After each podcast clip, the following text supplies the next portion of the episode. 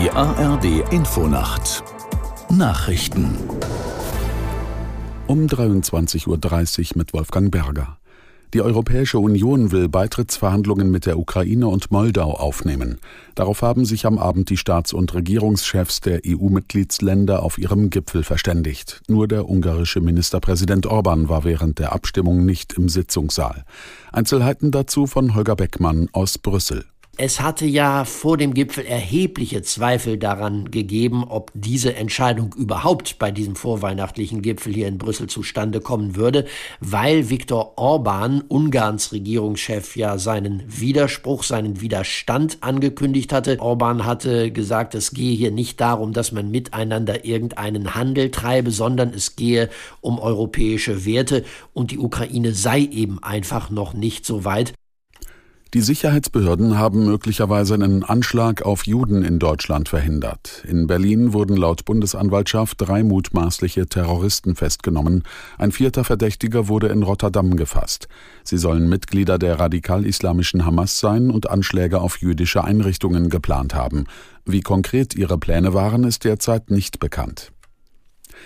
Israels Verteidigungsminister Galant geht davon aus, dass der Krieg im Gazastreifen mehrere Monate dauern wird. Aus den USA gab es zuletzt Kritik am israelischen Vorgehen. Aus Tel Aviv Jan Christoph Kitzler.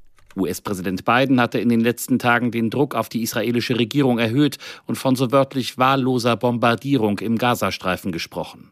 Israels Streitkräfte veröffentlichten indes Aufnahmen, die Dutzende sich ergebende Kämpfer der Hamas zeigen sollen. Sie sollen sich im Norden des Gazastreifens bei einem Krankenhaus ergeben haben. Die Bilder lassen sich nicht überprüfen. Aus dem Süden wurden indessen weitere Luftangriffe auf Rafah gemeldet. Dorthin waren in den letzten Tagen Zehntausende Menschen geflohen. Erste Berichte sprachen von 27 Toten.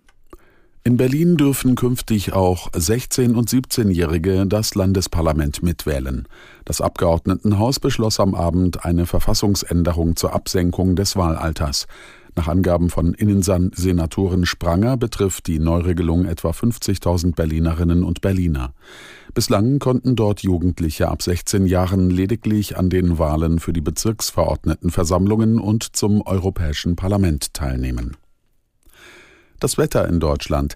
In der Nacht meist trocken, im Nordwesten zeitweise Regen oder Schneeregen, an den Alpen anhaltender Schneefall, plus vier bis minus ein Grad. Morgen wechselhaft, in der Mitte, im Osten und im Süden zeitweise etwas Regen, teils Schneeregen, im höheren Bergland Schnee, im Norden überwiegend trocken bei zwei bis neun Grad. Am Sonnabend heitere Phasen und weitgehend trocken, im Nordwesten zum Abend Regen, dabei ein bis neun Grad. Das waren die Nachrichten.